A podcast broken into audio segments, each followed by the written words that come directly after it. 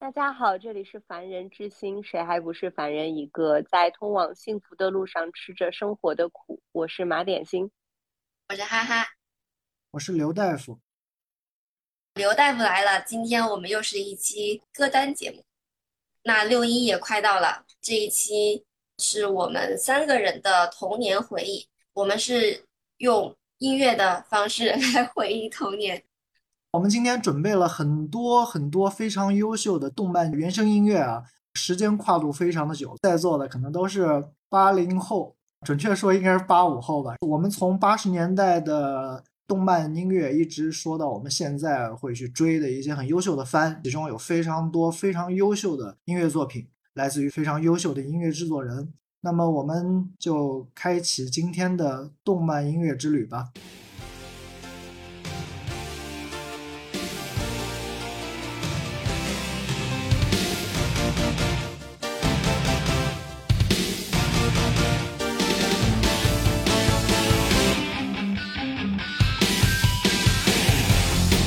しい日差しを背に走り出す街の中叩かれた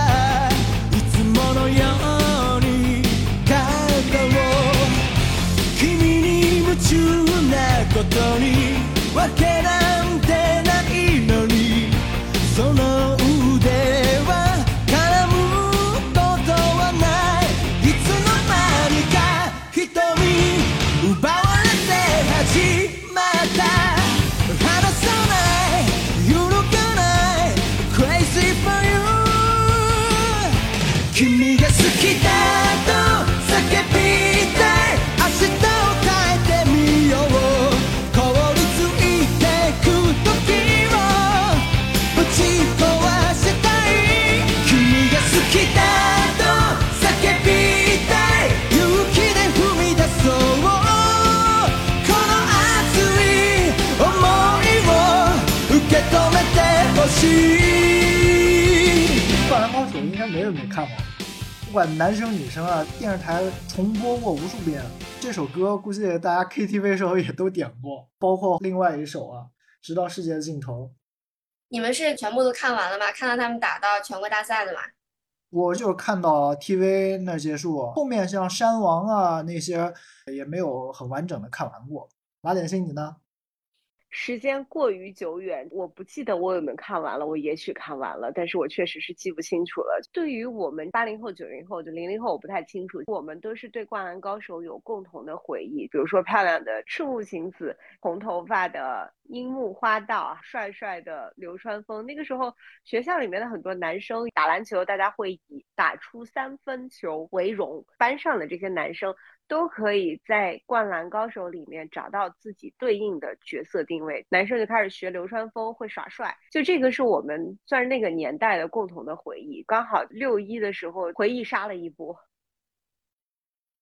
我记得我是看到他们打到全国大赛，有一次就是我们去日本玩，专门去了《灌篮高手》里面那个原型学校镰仓高校，有一条线路经过镰仓高校，在海边。动漫里面的那个镜头。呃，樱木花道他走在那条呃海边的路上，正好那个电车经过的那条路，我们当时还去那儿打卡。那一站叫镰仓高校前，就是圆了一下儿时的梦。我记得前几年吧，时间也不久，井上雄彦在黑板上面用现场作画的形式把漫画的结局画完了。画完了以后，他是把录制下来了，就把它给擦掉了。这部漫画在官方意义上其实是未完结的，对，这么多年了。啊，它竟然还没有完结！其实已经完结了，因为结局大家其实都清楚了。就这部动画的影响力有多深，不管是在中国也好，在国外也好，各种各样的衍生品。男生特别喜欢打游戏，打车枪球嘛，球类里面什么二 K 十一、二 K 系列的篮球游戏啊，它都会有一些这个 mod，灌篮高手 mod。你把这 mod 下下来以后，你玩的这个球队的就不是 NBA 了，就全部换成灌篮高手里面的球队了，很有意思。因为小时候喜欢画画嘛，周末待在家里或者放学就在家里头临摹《灌篮高手》的那些漫画，画过很多。我记得中午我会在吃饭的地方，他那有借阅的漫画看，画王啊之类的，我记得还是叫什么一本杂志有连载的《灌篮高手》的漫画。《灌篮高手》毕竟太经典了，我也是这期节目我们唯一一部放了两首歌的。这首歌也被大家称作是三井寿的主题曲啊，我们听一下，《直到世界的尽头》。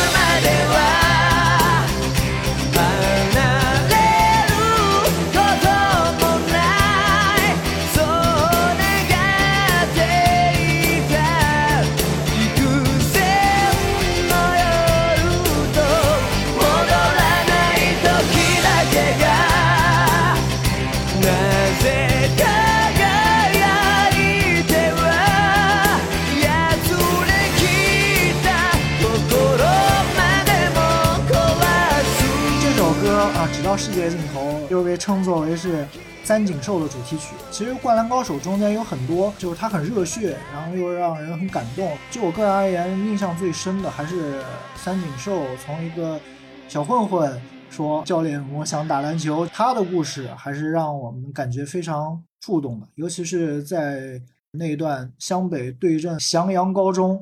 三井寿克服了自己的身体的体能问题，最终帮助球队反超了翔阳高中，拿下这场比赛。这一段确实让人觉得非常的感动。那你们《灌篮高手》里面最喜欢谁啊？才子，没有开玩笑。有没有发现《灌篮高手》里面每一个角色都非常有个性，都很有自己的特点，角色都很鲜明。哪怕一开始让你讨厌的，像铁男啊这样的小混混，到后面你都觉得很 man 啊之类的，就是每个角色都是很有魅力的。今天我们的第三首歌来到了《棒球英豪》，我们先来听一下这首《棒球英豪》里的主题曲《Touch》。真をしたからそこから何も解けなくなるの星屑ロンリネスきっと愛する人を大切にして知らずに臆病なのね落ちた涙も見ないふりすれ 違い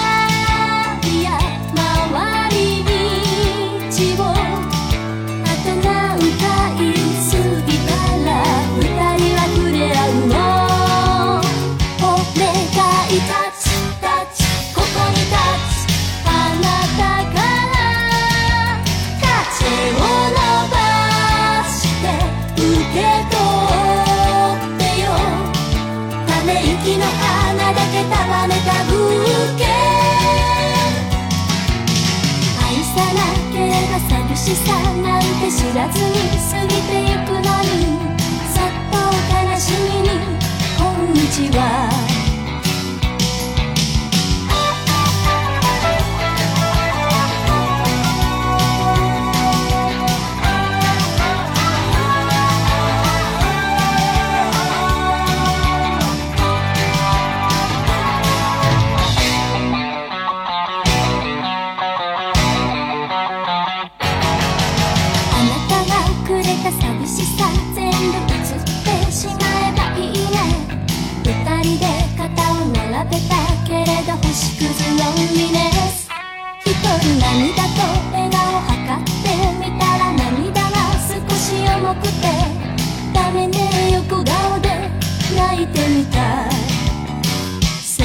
知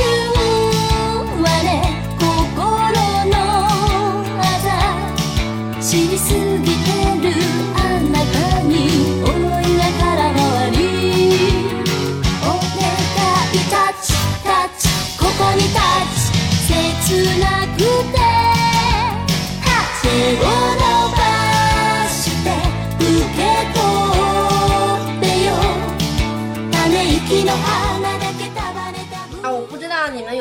因为？我觉得它其实那个音乐跟《灌篮高手》其实它就完全不同哎，给人的感觉完全不一样。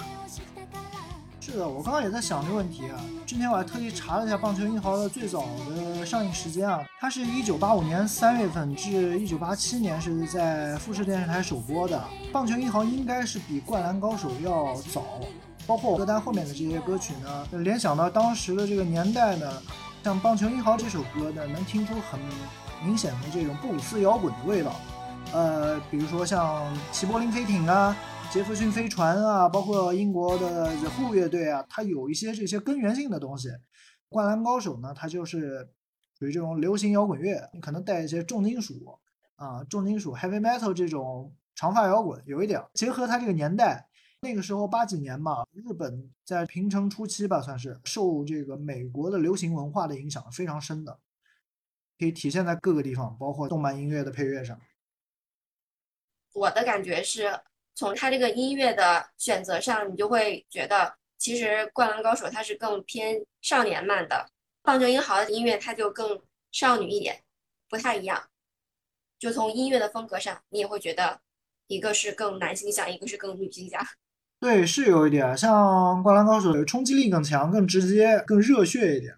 棒球英豪里面感觉一些小的，包括它一些转音啊，布鲁斯音乐里面会用到的一些节奏律动上的东西，体现的更深一点啊。从音乐上好像也有一点取向的不同。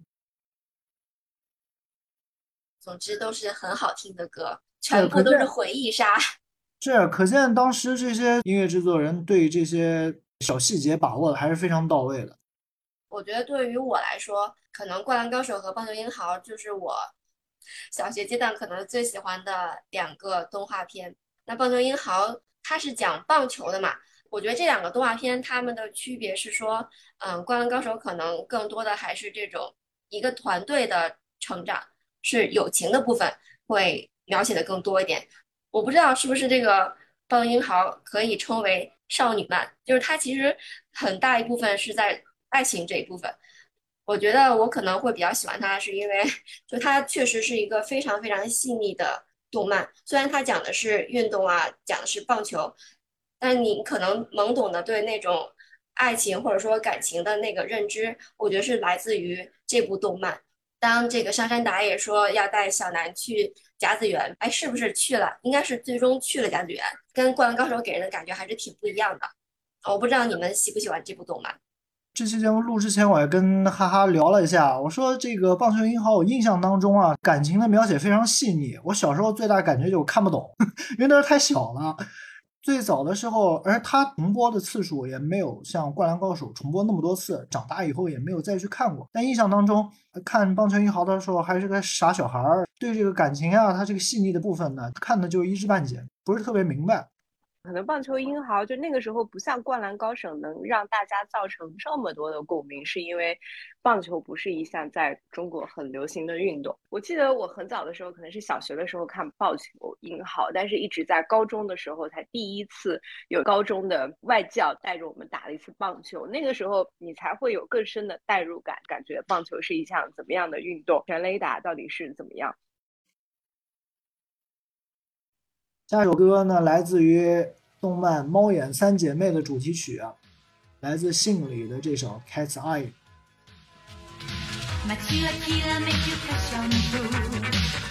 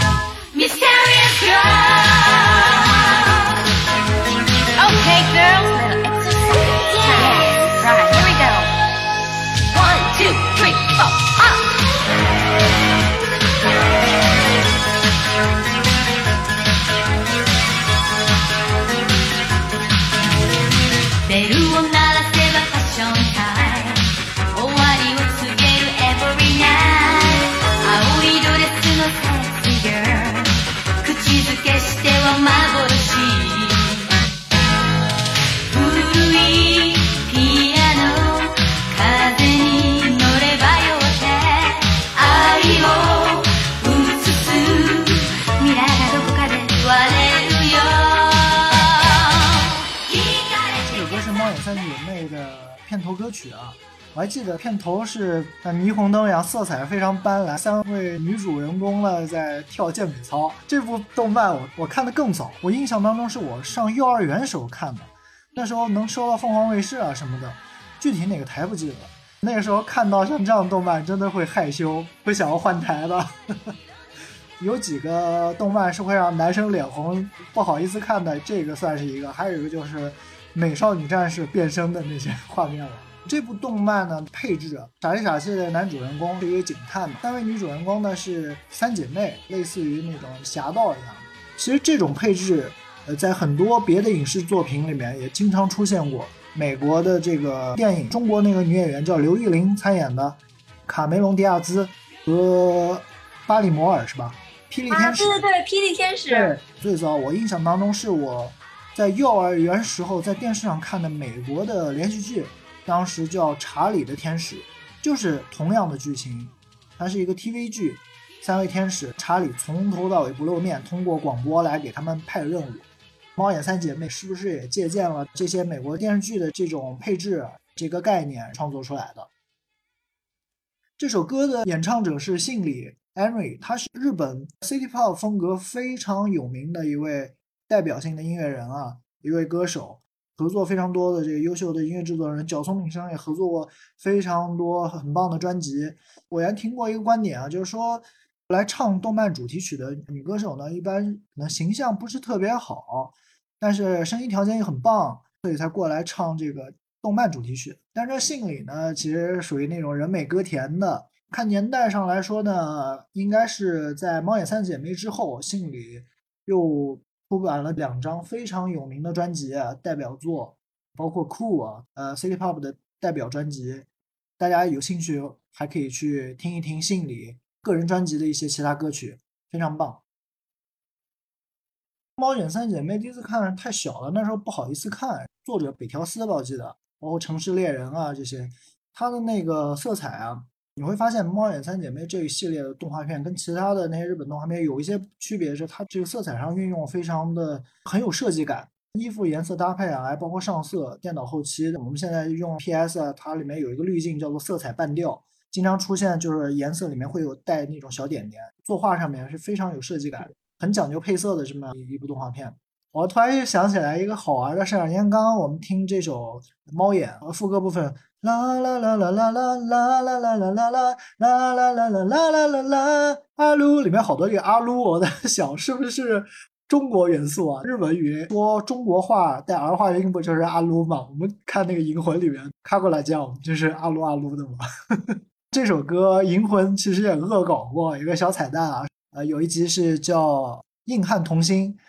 卡古拉酱，呃，神月骑着摩托车在唱这首歌，带着风镜就模仿猫眼三姐妹，很搞笑。后面我们也会有银魂的歌曲，然后我们后面再接着聊。这首歌曲来自于《名侦探柯南》的 OP，心跳不止。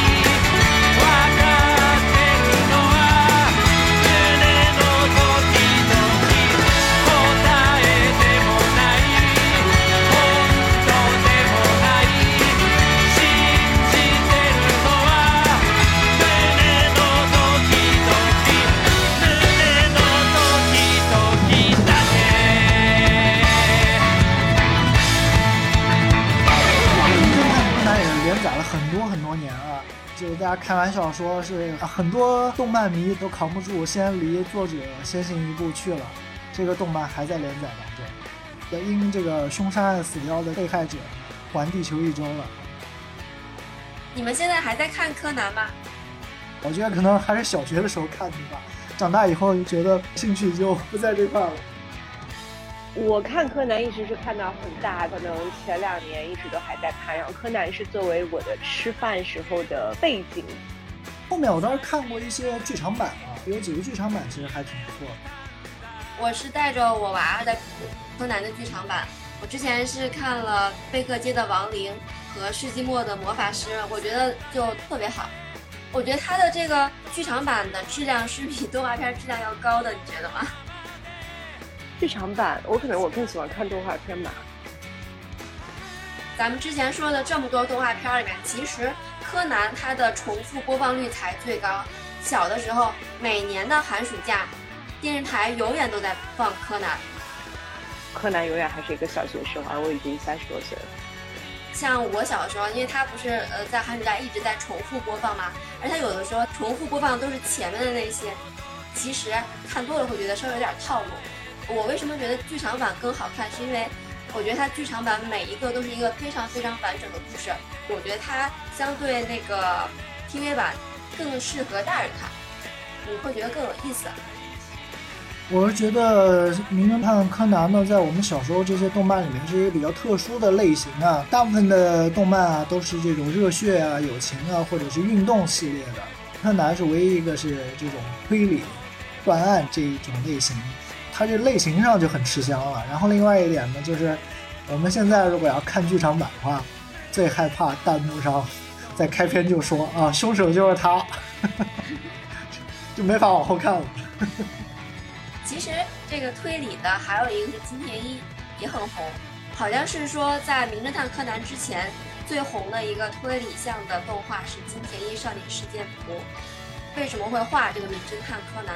好像就是为了，我忘了那个金田一是哪一个杂志上连载的，啊另外一个杂志是为了跟这个金田一相当于是什么叫板或者 PK 之类的，所以才跟这个就是漫画家一起画了《名侦探柯南》。青山刚昌，他的编辑跟他一起商量出来的这个方向。《名侦探柯南》里面经常也会有一些在国外取景，贝克街的亡灵就是在英国有一条街是贝克街，就是你说的跟福尔摩斯结合的很深。还有一个，因为我之前在伦敦上学的时候，我学校的那个地方叫大象堡，那个地方呢，在《名侦探柯南》里面也出现过。你在生活的那么一个地方，可以出现在一个动漫的作品里面。一个是说就知道那里究竟有多乱了，居然是出现在《名侦探柯南》里面。但虽然我已经这么大的成年人，我看《名侦探柯南》我也会害怕，所以我经常一提就那个时候凶手还没有出来，马上要出来了，赶紧会把它按暂停，不敢连续看下去。如果自己一个人在家的时候，就会害怕。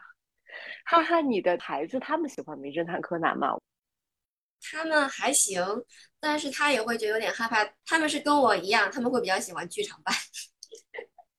嗯，这种特别特别长的动漫，我们现在主要在看剧场版，呃，蜡笔小新的剧场版，樱桃小丸子的剧场版，还有那个魔卡少女樱的剧场版，因为它那个动画实在太长了，是的，是的，看剧场版。我也觉得很多这些动漫的剧场版都很好看。呃，我很喜欢看哆啦 A 梦的剧场版，名侦探柯南的剧场版也挺好看的。这一类的类型可能比较吸引我吧，它故事性比较强。啊，下一首歌来自于非常热血的一部呃知名动漫了，来自于《七龙珠》。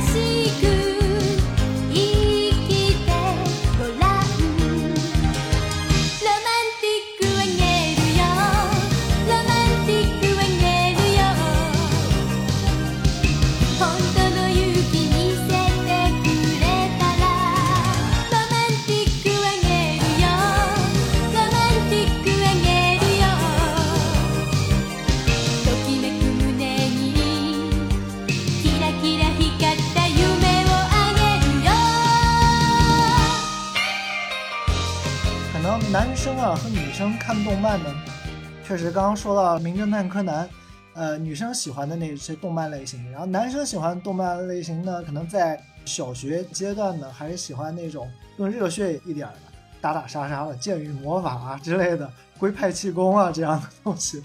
七龙珠应该是在大部分男生当中是一个蛮特别的存在，至少对我而言，因为它在童年中啊出现的非常的早。我应该也是在幼儿园时候就接触到了七龙珠这个系列，当时会买这个漫画那种小本子，有几个规格的，有那种像我们小时候写那个练习册那么大的，还有更小的巴掌大。很多男生都是有过看漫画这样一个经历的。但是我非常凄惨的一点是什么呢？我是上小学的时候，我记得，呃，当时上课铃响了，我当时还在看《七龙珠》那个巴掌大的漫画，因为那太小了，大概才一二年级吧。然后那本漫画就被我班主任给收走了，我班主任就从那以后就断送了我看漫画的这样一个生涯。嗯，哎，你们那会儿是买漫画还是租漫画？一开始是买。租漫画的话，差不多应该是上初中以后会跟同学会去一些租漫画的小店。哎，我跟你不一样，我小时候都是租漫画。我记得都是我上小学的时候有各种的租漫画的店，后来上初中就没有了。跟你们 确实男生女生租的书都不一样。我那会儿租的都是什么美少女战士之类的，一天五毛钱。上初中没有了，是那个你们初中学校附近没有，还是说整个租漫画的这个产业？那我觉得可能就是家长举报太多，有可能叫一起给一下子勒令关停。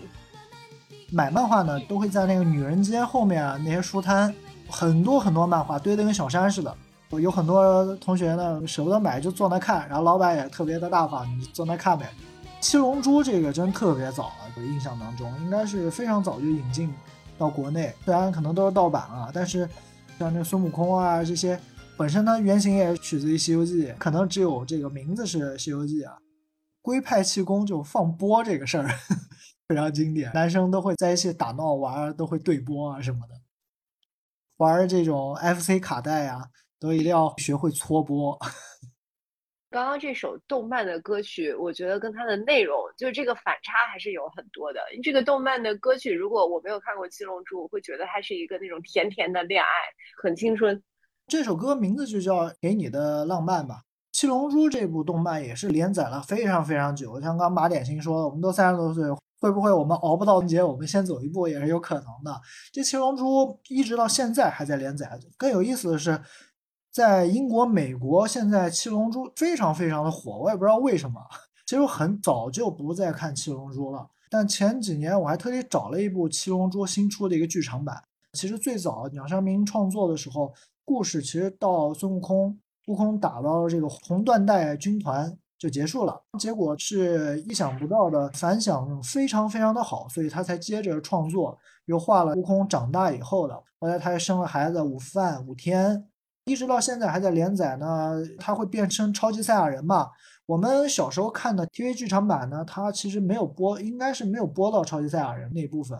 最新的剧场版更夸张了，头发变成蓝色的，战斗力更强了。好几年前了，美国拍了一部真人版的《七龙珠》，据说就扑街扑的很厉害，很惨。哎，我们说回到这首歌，我挺喜欢这首歌的，而且我记得在去年特别火的一个日剧里面，叫《大豆田永久子和他的三个前夫》。那我们之前在我们的日剧那个专题里面也聊过这个剧。呃，我就记得里面有一个情节是大豆田他去他第一个前夫家的时候泡澡，当时他就一边泡澡一边唱了这首《七龙珠》的歌，所以我对这首歌真的是印象深刻。七龙珠是我六七岁、七八岁那时候最喜欢看的动漫了。其实电视台放的并不多，尤其是悟空长大以后的那些动画部分呢，可能是国内没有引进。变身超级赛亚人啊，又会飞啊，一个龟派气功能毁掉一座星球啊，这种就战斗力爆表。《倚天屠龙记》电影版就是王晶拍的，李连杰主演的，里面有一个客串，他是一个武术指导，他演了一个少林武僧跟张无忌对打，他说啊，他的战斗力已经高达到好几万了。其实这个梗也是出自于七龙珠的，它毕竟是一部国民级的 漫画。下面这首歌呢，来自于。《魔神英雄传》，另外一个名字可能大家更为熟悉，就是《神龙斗士》。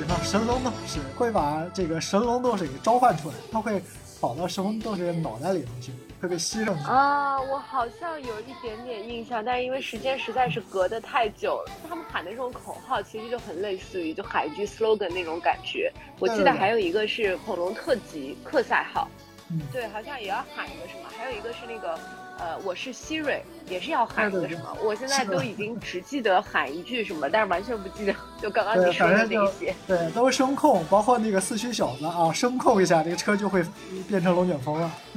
对对对对，是是这样。这部动画片也非常早，也是我幼儿园时期看的啊。里面有几个角色，就现在想起来，他的那个角色设定啊，非常的巧妙，动画的这个原画啊画的非常可爱，非常的传神。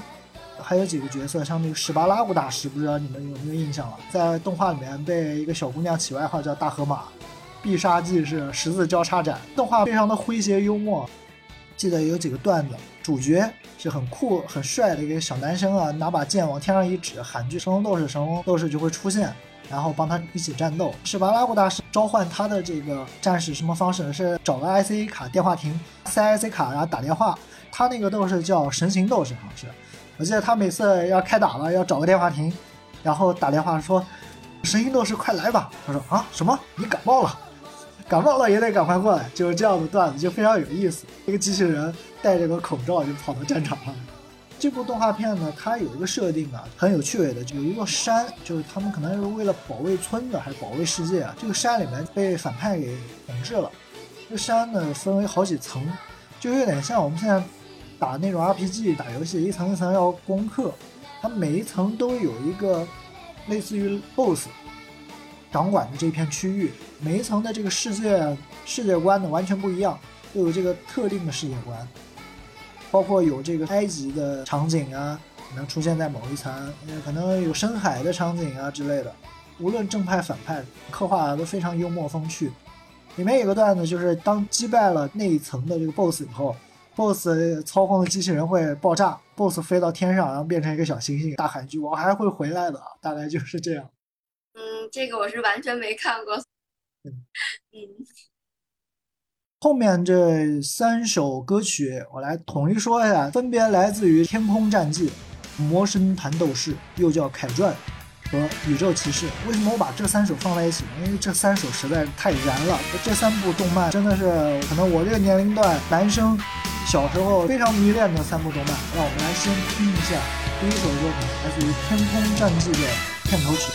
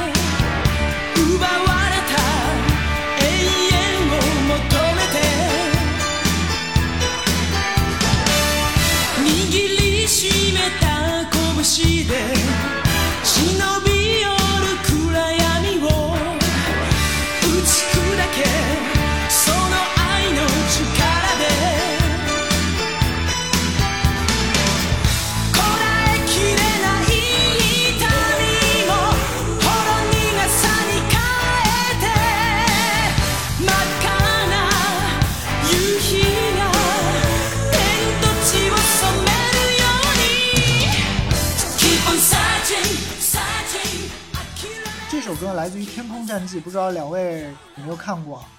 我看过一点儿，给我娃看。这三部动漫呢，就是可能大一点的时候看的。我们从这首歌，比起刚刚放的《七龙珠》也好啊，像包括《魔神英雄传》这首歌也好啊，这首歌明显感觉出那种战斗的意味了，有没有？很热血，对，很热血。它这个前奏就非常的抓耳，它这个前奏噔噔噔噔噔噔噔噔，这部动漫的片尾曲也非常的好听。《天空战记》的设定是什么呢？里面的主角团呢，包括大反派呢，他们的代号，像男主角是叫修罗王一平嘛，召唤出来的这个铠甲呢是一个狮子，天王、龙王、夜叉，还有这个迦楼罗王。它这个设定呢，其实取自于佛教元素，《天龙八部》中，《天龙八部》里面不就是天王、龙王、这个修罗王、迦罗王，还有夜叉、紧那罗、干达婆嘛，对吧？这几个是取自于这里面。动漫里面它还有一个叫曼陀罗阵，就主角团对抗那个 BOSS 的时候使出来的一个阵法。动漫里面也画了一个像佛教那种唐卡的纹样图案，形成了一个曼陀罗阵。比起像前面的龙珠啊那些，可能更加的青少年向一些，稍微晦涩一点，里面会有一些黑暗的元素啊，再加上一些宗教佛教的这些意味，招式啊，呃动作场景刻画的非常的精美。青少年时期啊，非常喜欢的动漫。记得我还是上大学的时候，突然心血来潮又把它看了一遍。这部动漫呢，最后一集又升华了一下。就在前面把这个反派全部都击败以后，世界又恢复了和平。最后一集呢，更回归于自我的一个认知，反正挺神的。总体来说呢，这个动画在叙事上面还是要弱于后面我们要说的另一部《宇宙骑士》。《宇宙骑士》这部动漫呢，是我认为从小到大看的这些日本国内引进过来的日本动画里面，在故事情节上。写的是最惊人、最深刻的一个动画片。我们来听一下《魔神坛斗士》的片头曲。して稲妻集めたら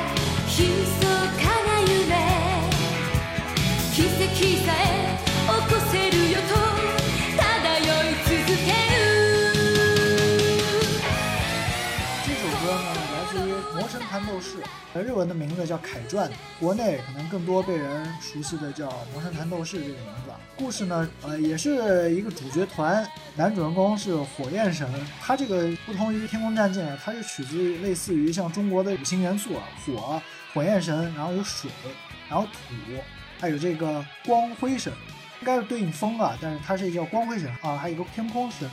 火焰神利奥嘛，不知道这个大家有没有印象的？我记得他的必杀技叫双燕战啊！不知道你们二位有没有看过这个？没有，你这个超纲了。果然是男生和女生爱的这个动漫确实不一样。我说这三部呢，就真的是男生就特别特别爱看。不过说回来，这部动画片也是我后来稍微大一点又返回来上网看了一些。现在看的，它这个故事情节上，比起《天空战记》和后面我要说的这个《宇宙骑士》确实要差一点。但当时它这个设定上就很吃香，加上它这音乐很好听啊。小时候盔甲系列，盔甲非常的帅，男生群体当中啊，青少年时期啊是非常有影响力的。它这个也是源自于这个武士精神嘛。你看歌曲里面也能听到 Samurai，魔神弹斗士也是出过很多的衍生品，像这一类魔神弹斗士、天空战记，包括我们今天没有放到的这个圣斗士星矢，它都是属于这个盔甲系列的。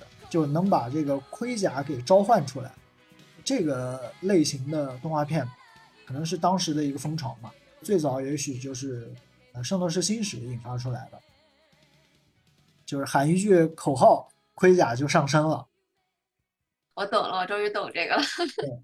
它都会依附于一个文化符号，像你看，比如说《圣斗士星矢》，它取自于这个黄道十二宫，它是最早的一部了。《天空战记》呢，取自于这个。佛教文化，凯传的《魔神坛斗士》呢，又取自于中国的这个五行元素，它有一个这样文化底蕴烘托呢，就让动漫呢多了一份神秘色彩，再加上非常热血的战斗的情节，男生就确实很喜欢。下面这首歌是男生最热血、最爱看的里面一部个人最喜欢动画原声了，来自于《宇宙骑士》，这首歌叫《Reason》。是由小坂由美子演唱的。让我们一起听。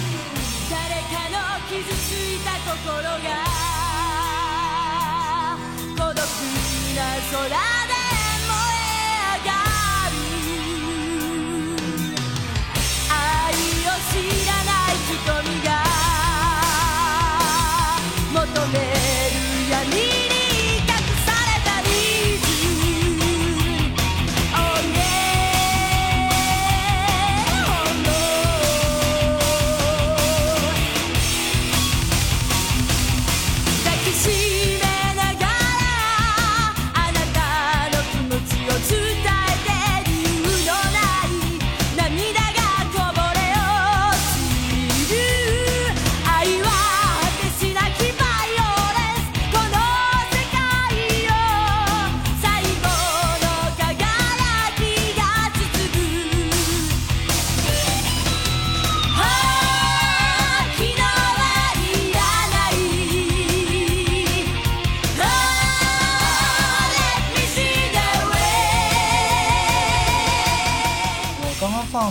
战记》《魔神弹斗士》和这首《宇宙骑士》三部动漫的主题曲，跟前面《七龙珠》啊这些差别非常的明显，战斗意味非常的浓厚，有没有感觉到？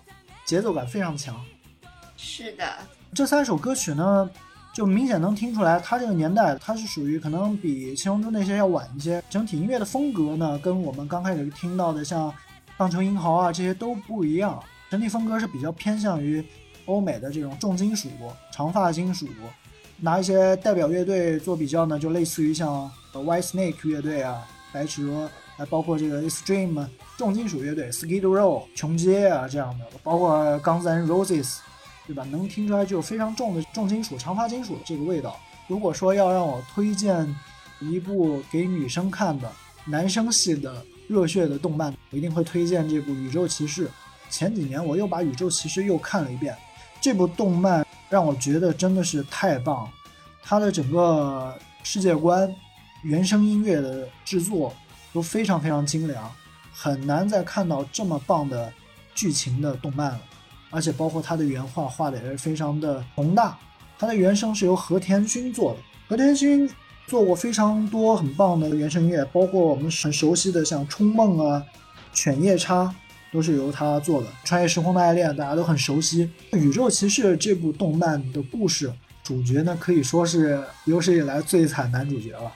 他们一家人在宇宙中航行。被外星人给入侵，设定的外星人是类似一个虫子，它是要依附于宿主的，有点像异形啊。主角团全部都被外星给入侵了，寄生在他们的身上，开始要攻占地球，整个地球是一片满目疮痍，类似于像废土啊这种感觉的这样一个状态。最终，这个男主角呢，一个一个的把他的这个户口本上的这些亲人全部都干掉，非常非常惨。这部动漫也是我年少时期这些动漫里面最热血的一部，它的原声乐是非常非常好听。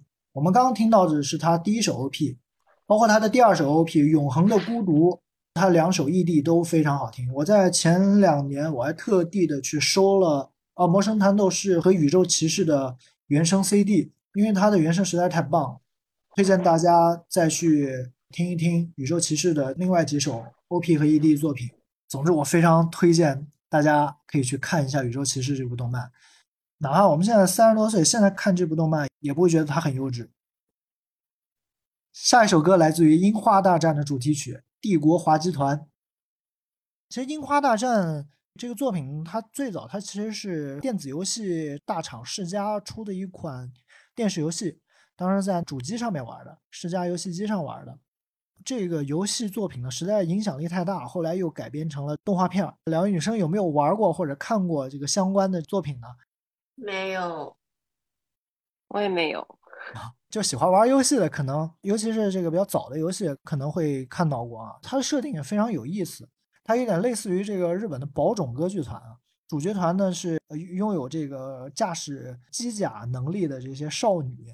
男主人公就类似于开启后宫模式那种，这些女主角们平时演舞台剧来作为他们这个隐藏身份的这样一个职业，平时展现在别人面前的就是这个舞台剧演员。当日本 出现危机以后，他们会驾驶着机甲去消灭各地方出现的怪物，是这样一个设定。小学的时候，当时在那个盗版游戏光盘店。买到《樱花大战》的这个 CD 啊，回家装在电脑上面玩。它类似于一个恋爱养成、呃战棋类型的这样一个游戏。主角呢，里面的女主人公呢都可以去互动。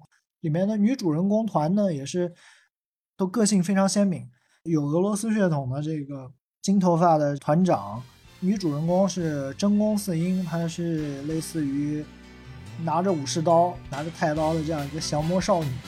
有点像那个《鬼神童子》里面的女主角小明一样的这样一个角色。里面还有一个中国元素呢，叫李红兰，是来自于中国的一个蒸汽朋克的一个极客少女，很有意思的这样一个作品。这首歌曲它的传播度也是挺广的，我们能听到它里面明显的有些演歌的元素在里头，它也是比较契合于主角团平时是演舞台剧这样一个身份。我们这一期六一歌单就在帝国滑稽团的歌声中结束了。